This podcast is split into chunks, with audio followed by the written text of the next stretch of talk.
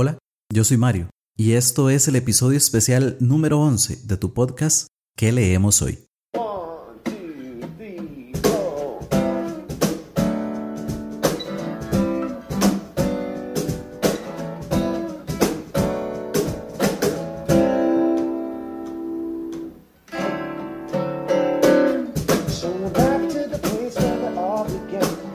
Hola nuevamente, qué alegría que estés por acá.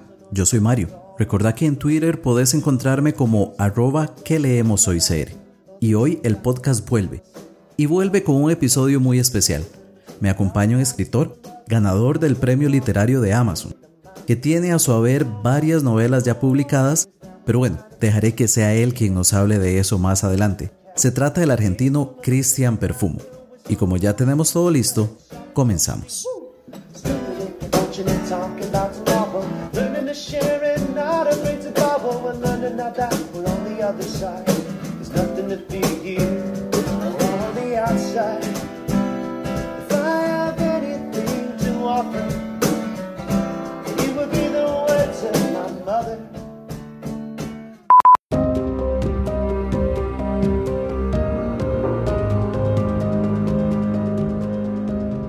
Cristian, ¿cómo estás? Hola Mario, ¿qué tal? Muy bien, muy contento de estar aquí. Contento estoy yo, muchísimas gracias por regalarme a mí y a todos nuestros escuchas de tu tiempo. Y querría empezar para ir de una vez al punto. Eh, me gustaría que te conozcan un poco, Cristian. Entonces, si querés presentarte un poquitito, ¿quién es Cristian Perfume? Bueno, eh, soy un escritor de novela de misterio, eh, thriller, ambientada en la Patagonia. Soy originario de la Patagonia, en la parte argentina, el sur de la Argentina. Y todo lo que escribo es eh, está ambientado ahí, ¿no? El género es thriller y tengo cinco novelas escritas de esa manera. Tuve la suerte de con la cuarta de esas novelas ganar el premio literario de Amazon en el año 2017, eh, que es un premio literario, bueno, bastante importante, que en el año que yo lo gané se habían presentado más de 1800 libros, así que eso me sirvió mucho para darme mucha visibilidad, darme a conocer y, conseguir nuevos lectores, ¿no? Y que la, y que la bola esta de nieve continuara, continuara rodando. Y el último libro, que es el que, el que te leíste, si no me equivoco, se llama Rescate Gris. Y con ese quedé finalista del premio Clarín de novela, que es un premio literario bastante importante que hay en la Argentina. Probablemente uno de los más importantes que hay en la Argentina. Así que un poquito ese es mi estilo. Escribo thriller ambientado en la Patagonia. Pues no, muchísimas felicidades por esos logros. De verdad que no cualquiera puede llenarse la boca diciendo que ganó el premio literario de Amazon y quedar de finalista en, el premio Clarín. Ahora bien, ¿te inspiras o ambientas, mejor dicho, las novelas en la Patagonia? ¿Seguís radicando en, en Argentina? No, no, mira, en este momento estoy eh, en Barcelona, vivo en Barcelona. Eh, cuando terminé la universidad en Argentina, yo estudié informática, no tiene nada que ver con la escritura. y luego me vine a Barcelona a hacer un doctorado, después, pues, bueno, por motivos laborales terminé en Australia, como casi siete años. Eh, después estuve un poco más cerca tuyo, estuve en Puerto Rico, que muchas, muchas veces la gente me decía, ¿qué tal va por Costa Rica? Yo decía, no, no, Puerto Rico, Puerto Rico. Suele pasar. Y y suele pasar, ¿no? Y luego ahora volví, volví a Barcelona. Ah, bueno, perfecto. ¿Y de dónde te nace la inspiración para tus novelas? Mira, eh, creo que va... Mm, es diferente para cada una de las novelas, ¿no? Siempre hay una semilla que, se, que en algún momento se planta, que a veces tarda años en germinar eh, y a veces es instantánea, ¿no? Eh, por ejemplo, Rescate Gris, que es la novela que leíste eh, está ambientada, como sabes, en un pueblo cubierto por ceniza volcánica, ¿no? En, el año 1991 entró en erupción, una erupción muy grande de un volcán en Chile y cubrió de ceniza un área del tamaño de Austria más o menos en la Patagonia, un montón. Y entre esos pueblos que se cubrieron estaba mi pueblo, así que yo me levanté un día cuando era niño y tenía... El cielo estaba naranja, caía tierra del cielo, una cosa muy rara. Y eso me quedó todos estos años hasta ahora, ¿no? casi 30 años hasta que tiempo después lo recogí como base de una historia. O sea que la inspiración, la idea viene de, viene de, muchos lugares y a veces es un comentario que te hace alguien, una noticia que uno lee o una experiencia que uno tiene y sobre todo también, por lo menos en mi caso, las historias surgen de combinar más de una idea, ¿no? Tengo una idea, por ejemplo, esto que te dije del volcán era la idea del, del lugar, de la situación, pero luego, ¿qué va a pasar en la historia, no? Bueno, en la historia de un secuestro. Entonces, de diferentes lugares vienen diferentes estímulos y eso uno lo va juntando y armando esta historia. Claro, claro. Me imagino que te lo han preguntado antes, pero me veo en la curiosidad de hacerlo yo también. ¿Qué tanto de tus experiencias se ven reflejadas en tus obras? No, yo creo que mucho, mucho de mis experiencias. Em, mira, por ejemplo, la primera novela que escribí se llama El secreto sumergido y es una novela que está basada en una historia real, es la historia de la búsqueda de un barco hundido, ¿no? Un barco que estuvo 200 años hundido y en el año 1982 lo encontraron unos submarinistas aficionados de, la Patagonia, de mi pueblo, de hecho.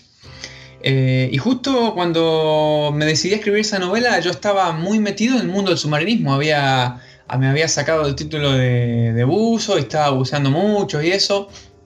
Así que creo que la, experiencia de uno es, es, fundamental a la hora de escribir historias, ¿no? Eh, hay ciertas historias en las que no se puede traducir tan directamente. O sea, si uno escribe, no sé, eh, una novela ambientada en una nave espacial, bueno, claro, muy poca gente estuvo en una nave espacial. Una novela de viajes en el tiempo, bueno, nadie viajó en el tiempo, pero, pero a pesar de que haya ciertas cosas que uno las tiene que imaginar, creo que todos los escritores le metemos mucho de, nuestra, de nuestras experiencias personales a, a nuestros personajes, a nuestras historias. De hecho, muchos de los escritores con los que tuve la oportunidad de charlar siempre me comentan, ¿no? De que de que les gusta mucho eso, salir, mirar, observar, vivir cosas nuevas, porque es una forma como de rellenar esta especie de tanque de ideas que tenemos, ¿no? Porque se nos va vaciando, se nos van, se nos van terminando las ideas. Y si no le metemos nuevas ideas en forma de vivencias y eso, eh, claro, es, es complicado seguir produciendo nuevas historias. Claro, ¿y el gusto por el thriller? ¿Te consideras como un asiduo consumidor de thrillers o fue algo que cuando te nace esa espinita por escribir decís por qué no? ¿Cómo llegaste tal vez a este género tan, tan específico? Sí, puramente una cuestión de escribir lo que me gusta leer. Em, si hago memoria, creo que el primer thriller que leí, que, que, dije, esto no lo puedo soltar, quiero saber cómo sigue, no sé qué, eh, fue el Código de Da Vinci. Eh, sé que hay mucha gente que se va a llevar la mano a la cabeza y va a decir, ¿cómo puede ser que un escritor, porque bueno, mucha gente no le gusta el Código de Da Vinci, dicen que está mal escrito, etcétera. Eh, yo tenía, era, era muy joven y, me acuerdo, me encantó, estaba súper enganchado a ese libro, ¿no? y quería saber cómo seguía y no sé qué. Y años después, cuando, cuando me puse a escribir, dije, quiero, quiero escribir ese, ese estilo de libro. Y lo que yo escribo no tiene nada que ver con el Código de Da Vinci ni con, ni con Dan Brown, pero sí que intento que, que mis historias sean, digamos, rápidas y que la gente quiera un capítulo más, una página más, ¿no? Ese, ese tipo de, de lectura es la que, es la que intento producir. Claro, y no, vos tranquilo que aquí no se juzga a nadie si te gustó el código de Da Vinci, eso está perfecto. Yo siempre he pensado que es mejor leer a juzgar. Entonces, acá no se juzga a nadie, gustos son gustos. Cristian, quiero que nos... hay otra cosa para decir, perdón, eh, nada, una pequeña acotación que siempre, siempre surge, ¿no? Es que ah, cuando, hay un, cuando hay un libro que es muy popular, y hay que la gente luego lo mira con desdén o, lo, lo, baja de categoría o dice esto es, esto es em, literatura mala o algo así. No hay que olvidarse que esos libros que son súper populares y venden millones de copias, están acercando a un montón de gente a la lectura que normalmente a lo mejor no leería. Entonces, esos libros están haciendo muchísimo por la literatura, incluso por la alta literatura, porque nadie llega nadie llega a Tolstoy o nadie llega al Quijote como primer paso, ¿no? O casi nadie. Claro. Entonces, toda esta literatura que, que, que acerque a jóvenes o a, gente de cualquier edad que no tenga necesariamente eh, una relación con la lectura, que acerque a la lectura a esta gente, me parece que hace un trabajo fenomenal. Estoy totalmente Ese era un paréntesis que quería comentar. Claro, no, estoy totalmente de acuerdo. Igual los clásicos, cuando se publicaron, no eran clásicos si podemos decir eso, ¿no? Era un libro recién publicado y fue el paso de los años el que lo convirtió en un hito de la, de la literatura, ¿no? Sí, y luego también hubo libros, ¿no? Que, que se publicaron considerándose literatura popular y terminaron convirtiéndose en clásicos, como Alejandro Dumas, por ejemplo, ¿no? Y cosas así. O, Conan Doyle. Cierto, cierto, totalmente de acuerdo con vos. Eh, Cristian, quiero que nos centremos en Rescate Gris, que es tu última novela, pero antes no quiero dejar pasar la oportunidad de que hagamos un breve repaso por todas las novelas que tenés publicadas, que si no me equivoco son cinco. Entonces no sé si nos querés contar, tal vez en el orden de publicación, cuáles han sido estas novelas y si querés una breve sinopsis sobre ellas. Bueno, voy a intentar ser breve. Eh, los argentinos tenemos el estereotipo de que no sabemos ser breves, así que voy a intentar romper el estereotipo. Eh, con El secreto sumergido es la primera, que ya la mencioné brevemente. Es una novela de un thriller de aventuras en el cual un grupo de buceadores busca un barco hundido que ellos no saben si existe o no, si es un mito o realmente está ahí. Y esa está basada en una historia real. Eh, es la única de mis novelas que, basada, que está basada en una historia real. El segundo libro se llama ¿Dónde enterré a Fabiana Orquera? Y ese libro me sirvió mucho a mí para, para afianzarme como escritor porque, claro, uno escribe un libro, el primer libro, y le va bien, como fue en el caso mío, que tuve la suerte que me fue bien, y uno piensa, a lo mejor tuve suerte, a lo mejor simplemente me salió bien la primera vez, pero no lo voy a poder reproducir, no esto. Entonces mi segundo libro fue muy importante para mí porque es un libro que, le gustó mucho a mis lectores y entonces es como que me dio ese empuje para seguir escribiendo, para decir, no, no lo hiciste bien una sola vez, a lo mejor esto se puede, se puede repetir, ¿no? Y mm, obviamente cuando hablo de bien o mal es todo relativo, hay mucha gente a la que no le gusta lo que escribo como, como cualquier autor. Pero el segundo libro se llama ¿Dónde enterré a Fabián Orquera? Y la historia va de lo siguiente. Em, hay un político, un político a nivel local de un pueblo pequeño, que tiene un amante y se va con su amante a una casa en el campo en la Patagonia. Para que te des una idea, hay campos en la Patagonia que tienen 20.000 hectáreas, 10.000 hectáreas. O sea, una casa en el campo significa que no hay un vecino a lo mejor en 20 kilómetros a la redonda.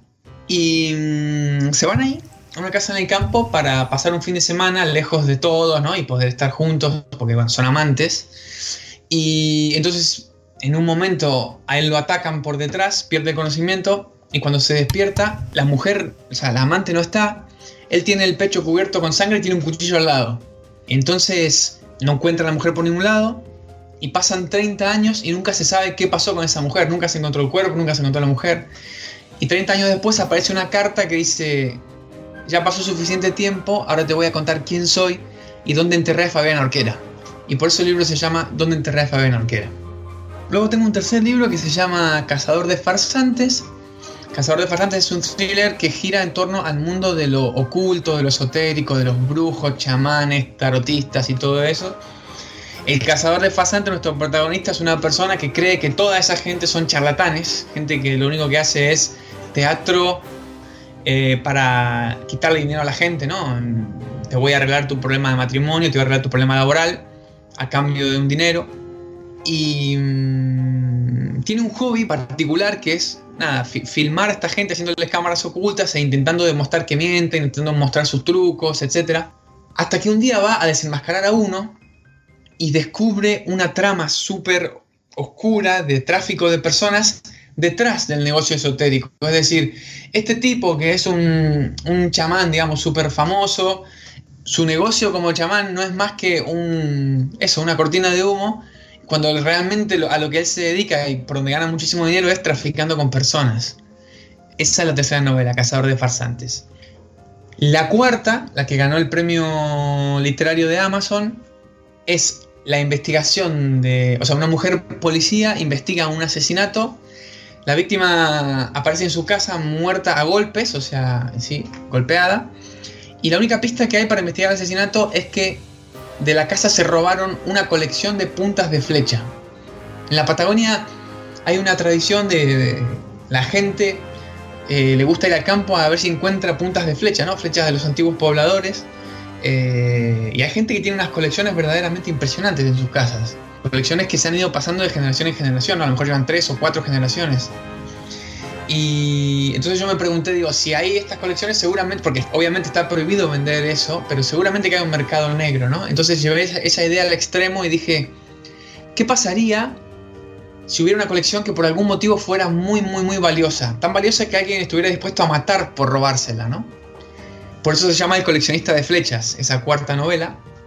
Y básicamente es eso, es la investigación de ese asesinato, cuando la única pista que hay es que falta esa colección de flechas, entonces la, mujer policía se junta con un arqueólogo para intentar resolver el caso. Y la quinta, supongo que es la que hablaremos un poquito más en detalle, es Rescate Gris. Perfecto, Cristian, y te lo digo sinceramente, conforme ibas contando sobre las novelas, no sé, en este momento no sé cuál quiero leer más. Porque todas me parecen súper interesantes. Y mm, nada más contanos. nada más contanos muy brevemente cómo fue esa experiencia de ganar el premio literario de Amazon. Fue totalmente surrealista porque yo no tenía ningún tipo de, esperanza, ¿no? O sea, claro, yo ya sabía que se presentaban miles, miles de, de obras, ¿no? Miles de, personas. Eh, nunca lo había ganado un latinoamericano hasta ese momento. No me acuerdo ahora si fue la cuarta o la quinta edición la que yo gané. Y hasta ese momento siempre había sido español y nunca había ganado alguien en Latinoamérica. Y yo pensaba, no, claro, yo escribo novelas, eso, ambientadas en la Patagonia. A lo mejor es un, es un campo como muy acotado, no sé si te da interés. Claro, el, premio de Amazon es un premio de literatura, digamos, de novela, pero se premia también la validez comercial de la, de la obra, ¿no? Eh, entonces yo, bueno, no, no, sabía hasta qué punto eso podía, podía lograr suscitar interés. Y, y cuando, claro, cuando me, ya cuando me enteré que era finalista no lo podía creer. Porque me llamaron por teléfono, me dijeron que había quedado entre los cinco finalistas y yo ya decía, te, te, lo prometo de verdad que yo decía, listo, esto es, esto es el premio. O sea, haber sido finalista es el premio. Además, conforme pasaban los días, creo, no me acuerdo ahora, pero desde que, que anunciaron los finalistas hasta que se anunció el ganador pasó como un mes o algo así. Y durante ese mes creamos un grupo una conversación en Facebook con los otros cuatro finalistas y hablábamos y hablábamos todo el tiempo y, se creó una relación tan bonita con esa gente que hasta el día de hoy, ¿no? Eh, eh, em, de vez en cuando nos, escribimos o, nos ayudamos con el si alguno tiene una duda, cosas así. Así que realmente eh, ya eso para mí, yo realmente estaba ahí y decía, ya está, ya esto es un premio gigante, ¿no? Haber quedado finalista. Y el día que gané, el día que me anunciaron que gané, estaba, me acuerdo estaba lavando los platos, ¿no? Estaba lavando los platos y me llaman por teléfono y me dicen, Cristian, eh, bueno, te hablamos de Amazon, te queríamos comentar que eh, el juzgado, el, sí, el jurado leyó, leyó tu novela y le pareció que era la mejor. Y me dijeron así, ¿no? Y no me dijeron nada más. Entonces yo le dije, y pensé que iban a decir, pero lamentablemente tal cosa o no sé qué. Entonces le dije, pero entonces ¿qué significa eso? ¿Que gané o no gané? y me dice, sí, sí, sí, ganaste. Y ahí va, fue, bueno, me quedé un poco sin palabras. De hecho me acuerdo que les dije, yo sé que en este momento tendría que ser más efusivo y les pido disculpas porque estoy sin palabras, no, no, sé mucho qué decir, ¿no? Cuando corté, nada, me abracé a mi mujer, a mi suegra, estábamos en la casa de mi suegra y me acuerdo que salí del balcón, pegué un grito en el balcón, ahí ya empecé a dejar salir eh, todo, toda la euforia. Claro, y no, es para menos. Te comento em, algo curioso. Antes de, que... Em, y bueno, acá hago una aclaración para, para, nuestros escuchas. Yo tuve la oportunidad de leer Rescate Gris gracias a la amabilidad de Cristian que me hizo llegar un ejemplar. Pero justo antes de recibir la primera comunicación que intercambiamos, yo había estado revisando un poco en Amazon, pues eso de que uno, a pesar de que tiene una lista enorme de cosas que quiere leer, siempre anda buscando más, ¿verdad? Entonces estaba revisando y vi por ahí los ganadores del premio literario. Vi la portada del coleccionista de flechas y me hice una nota mental diciendo, se ve muy bien, leí la sinopsis y dije, quiero leerla. Entonces imagínate también mi sorpresa cuando luego eh, recibí tu correo y pues pudimos ahí conversar un poquitito. Entonces eso nada más contarte la, anécdota que me pasó cuando, me, cuando recibí tu comunicación inicial, pues ya tenía al menos una idea de qué, de qué tipo de libros escribías, qué tipo de novelas eran las que, las que vos producís porque había estado por ahí husmeando sin saber que al final íbamos a terminar, imagínate vos, conversando en este momento. bueno, me alegro, me alegro mucho. Y bueno, Cristian, centrémonos entonces en Rescate Gris. Si no me equivoco, esta es tu última novela publicada y fue el año pasado, a finales del año pasado. Eh, ya nos contaste un poquitito de qué trata. Nuestro protagonista se despierta un día. Inicialmente lo que le extraña es que su mujer no está junto a él como era lo esperable. Y cuando empieza a buscar a su mujer se da cuenta de que su pueblo está cubierto de cenizas. Luego recibe una llamada donde le dicen no es que su mujer lo haya dejado, sino que la hemos secuestrado y queremos que nos devuelva el dinero que usted se robó. El único detalle ahí es que nuestro protagonista no se ha robado nada. Y acá no estoy haciendo spoiler, esa es nada más la premisa desde donde Christian construye una historia muy interesante con unos cambios de narrador que hacen tener una doble perspectiva muy muy eh, interesante de la historia. ¿Cuánto tiempo te llevó eh, desde ese germen inicial de la, de la idea hasta ver la publicación de Rescate Gris? Desde que me puse hasta que se publicó, eh, más o menos un año. aproximadamente, sí, te diría un año. Con, o sea, todo, ¿no? Incluyendo revisiones, correcciones, varios borradores, etcétera. Te diría que un año.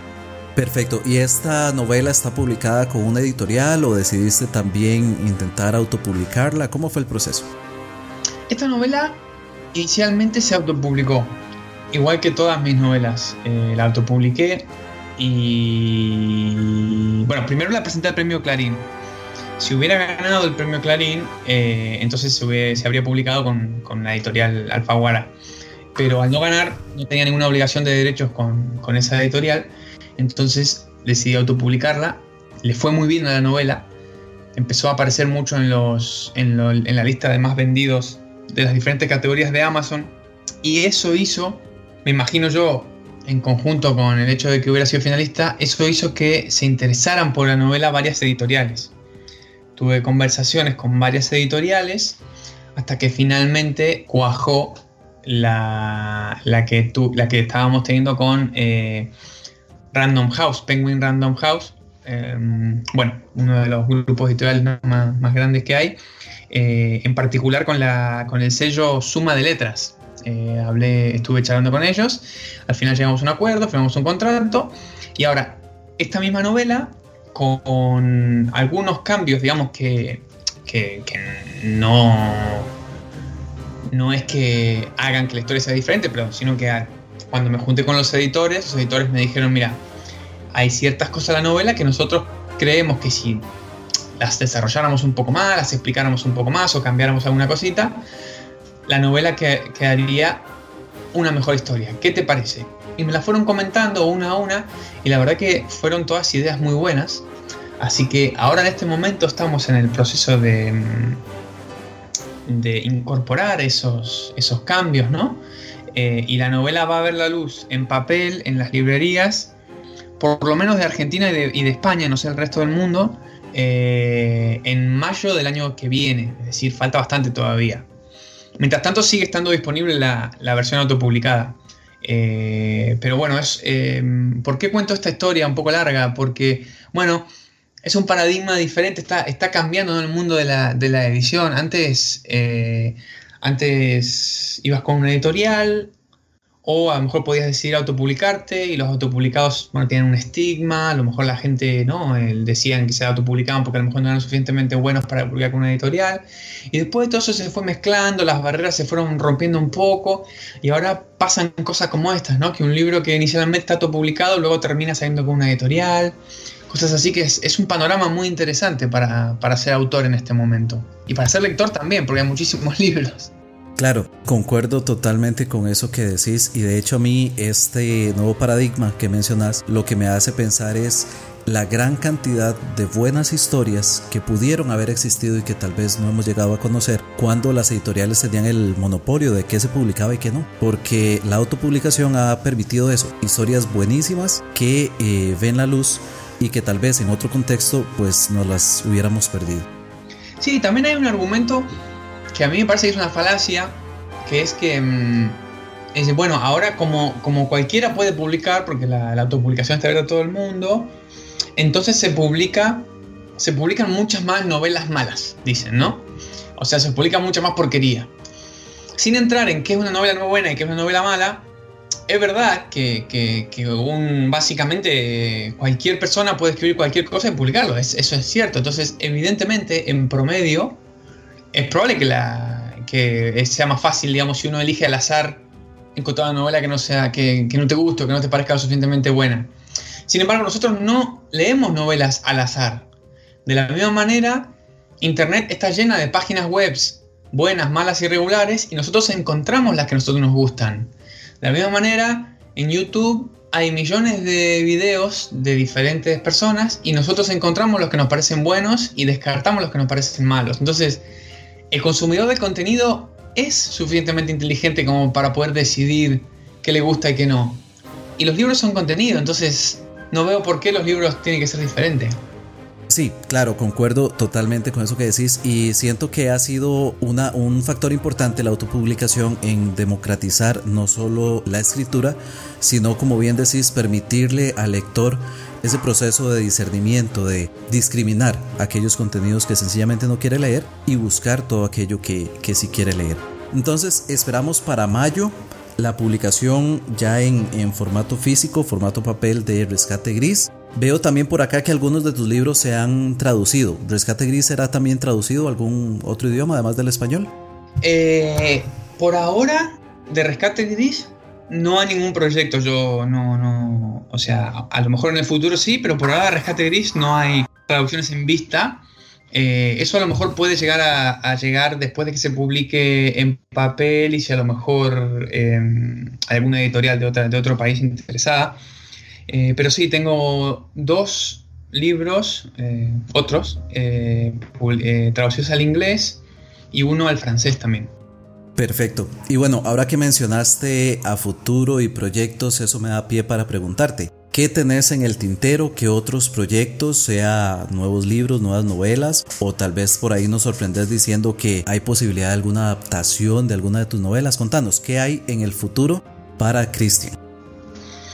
Bueno, mira, adaptaciones de novelas, eh, he tenido la suerte de, estar en varias conversaciones, he incluso firmado un contrato con una, productora. Eh, lo que sucede es que básicamente para que un libro se adapte a película, a mí me lo explicaron así. Se tienen que alinear un montón de planetas.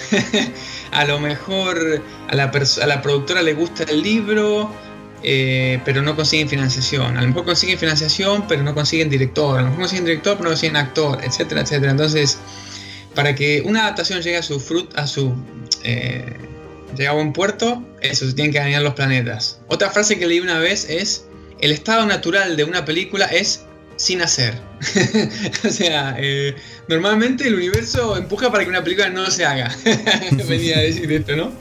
Em, entonces, sí, hay, hay, conversaciones, hay un contrato, pero de ahí a que, a que se vea en la pantalla, yo creo que, bueno, todavía no, me arriesgo a decir nada porque estamos muy lejos.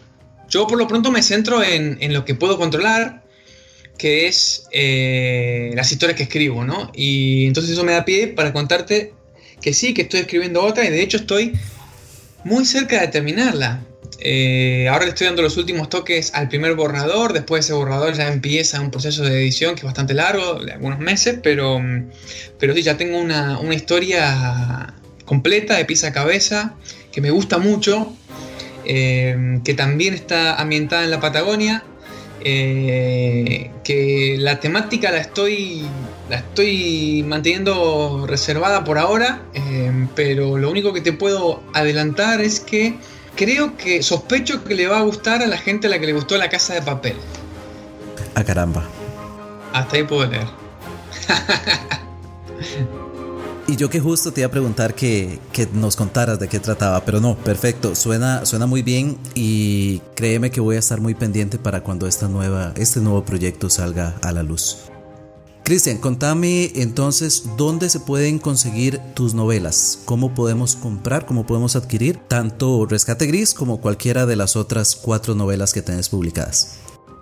Resumidamente, la forma más fácil y directa, tanto de conseguirlas en papel como en digital, es en Amazon. Se pueden comprar en Amazon tanto en papel como en digital, todas.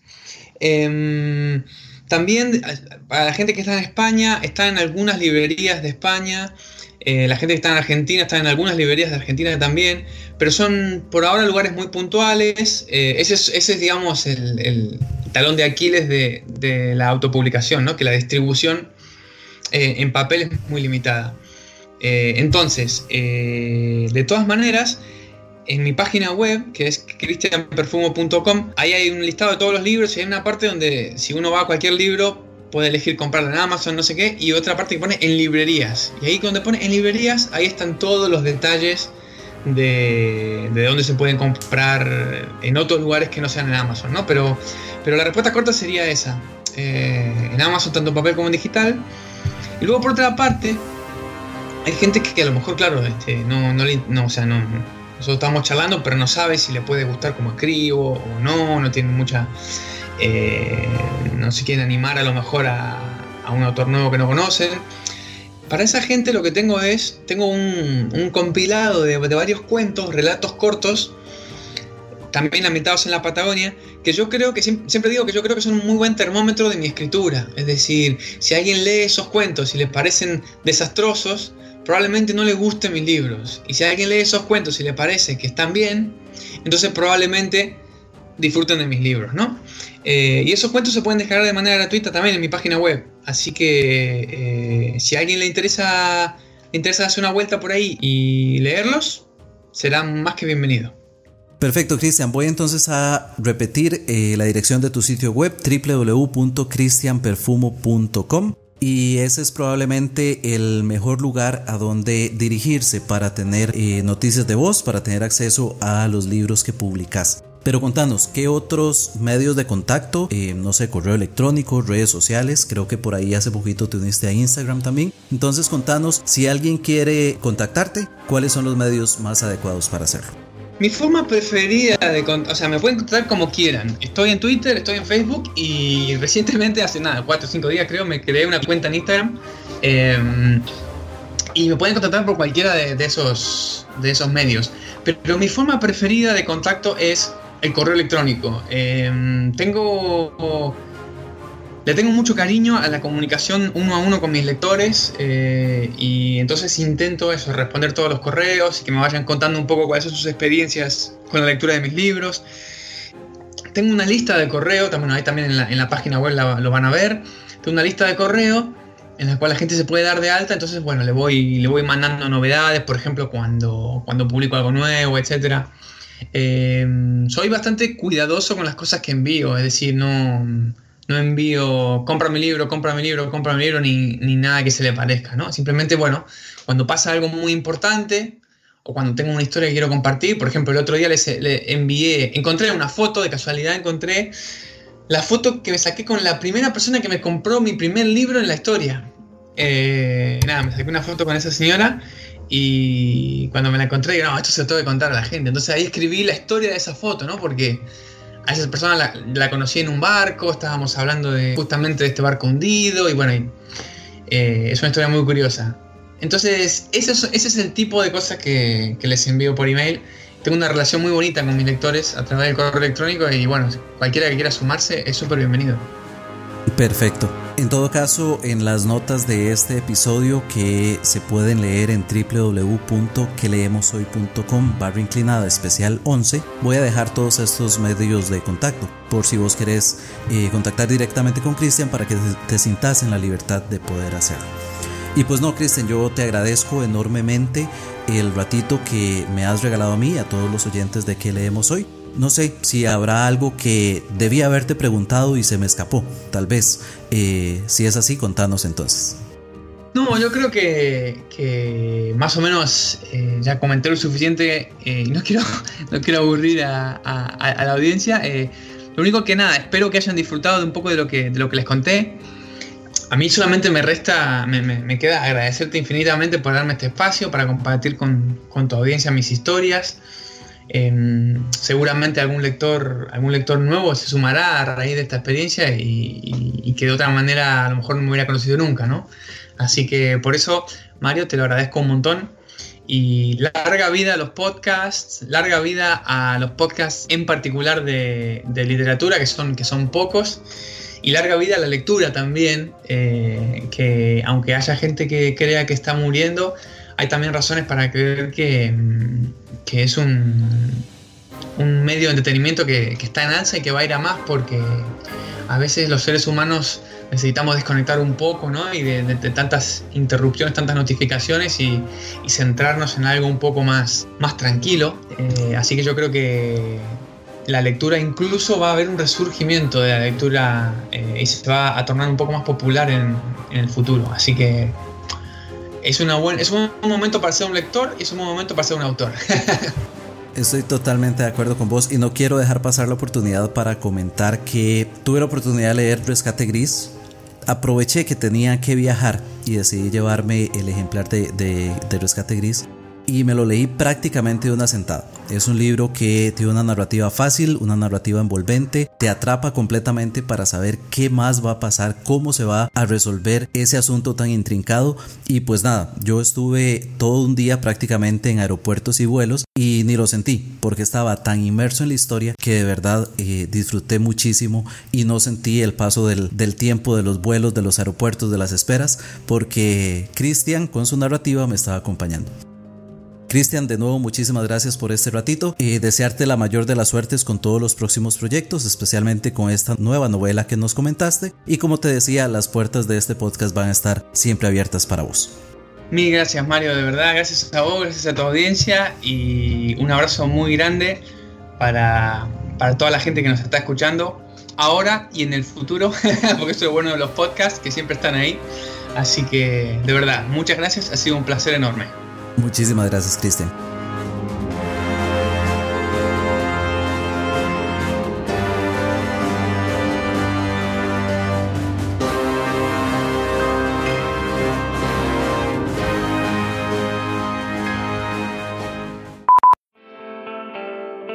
Este podcast cuenta con el apoyo de la Unión Podcastera. Encuentra a la Unión Podcastera en todas las redes sociales. Síguenos. Tu ayuda es muy importante para poder difundir el podcasting en español. Unión Podcastera, Fraternidad de Podcasting. Here right now we can fantasize of the possibility to harmonize, free ourselves from all the lies. Always have the tendency to generalize. We've been taught to internalize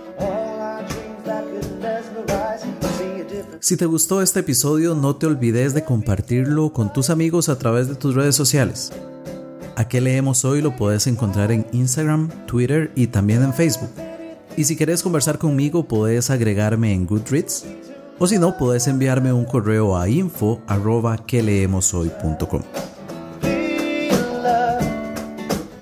Este podcast es producido por quien les habla, Mario Chacón. En el opening y ending pudiste escuchar la canción Be Love del cantautor Chris Roach y la música de hoy, Rhino's Theme, por Kevin MacLeod. Nosotros nos escucharemos ojalá muy pronto. De momento me despido como siempre lo hago, deseando que tengas una muy provechosa lectura. Bye bye.